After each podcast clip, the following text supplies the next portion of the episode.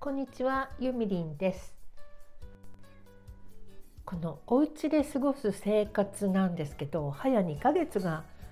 過ぎ去りましたね。こう自粛になってから。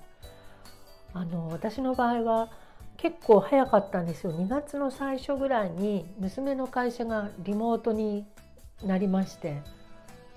ママも気をつけてよねってあんまり外に出ちゃダメだよっていう連絡が入ってあこれは結構大変なことなのかなって結構一緒になって私は会社勤めしてないですけども一緒にリモート生活に入りました。なので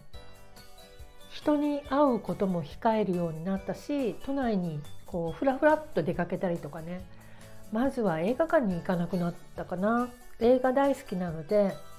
まあ週1本とか見てたんですけどそれも行かなくなりだんだんだんだん外に出ることがなくなってきちゃいました。で出かけるのといえば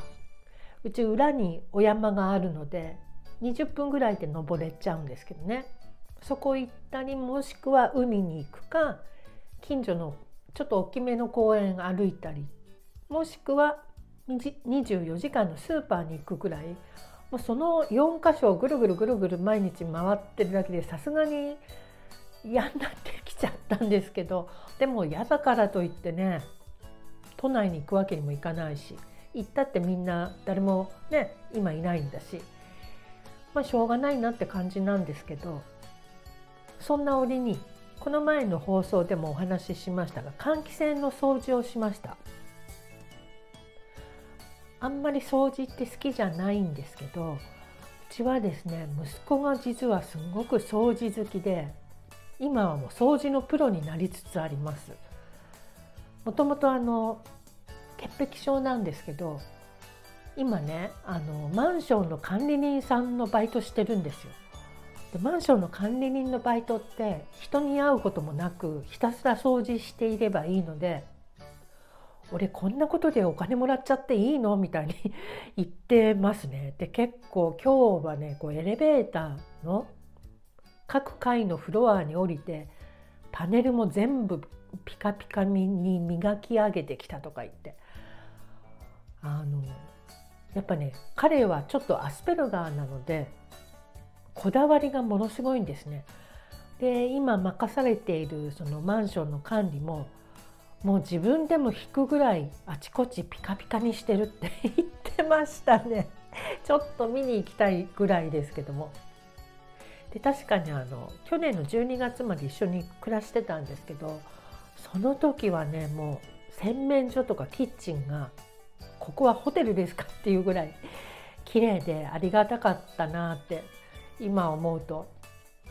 まあでも彼は結構掃除のプロとしてやってくんじゃないのかしらなんて思ってます。なんか今日声がすごいハスキーに枯れているせっかくマイク買ったのに。そうなんです。このスタンド FM をきれいに録音したくってね。Amazon でマイク買ってみました。どんな感じかな？よく撮れてるかしら？そうそれで換気扇の掃除したんですけど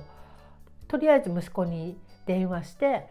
どういうふうに掃除すれば一番楽で綺麗になるかって聞いたところセスキ炭酸ソーダと重曹を入れたお湯をちょっとあったかく沸騰させていいのかな沸騰させてそれからちょっと冷ましてで洗面所に違うキッチンのシンクに大きいビニール袋を置きそこにその冷めたお湯セスキ炭酸ソーダと重曹の入ったお湯入れてそこにその換気扇のフィルター入れればあっという間にきれいになるよって教えてくれて。でその通りやったら本当全然何の苦もなくきれいになって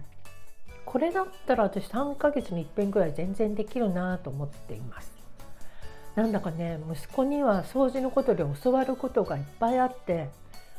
私なんて主婦30年ぐらいやってるのに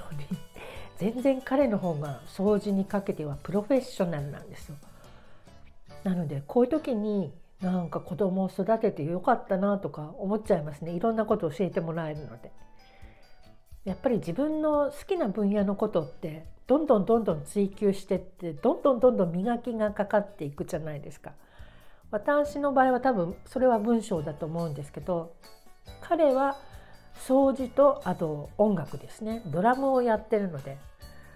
まあまさかここに来て掃除のプロフェッショナルになるとは思っていなかったんですけど、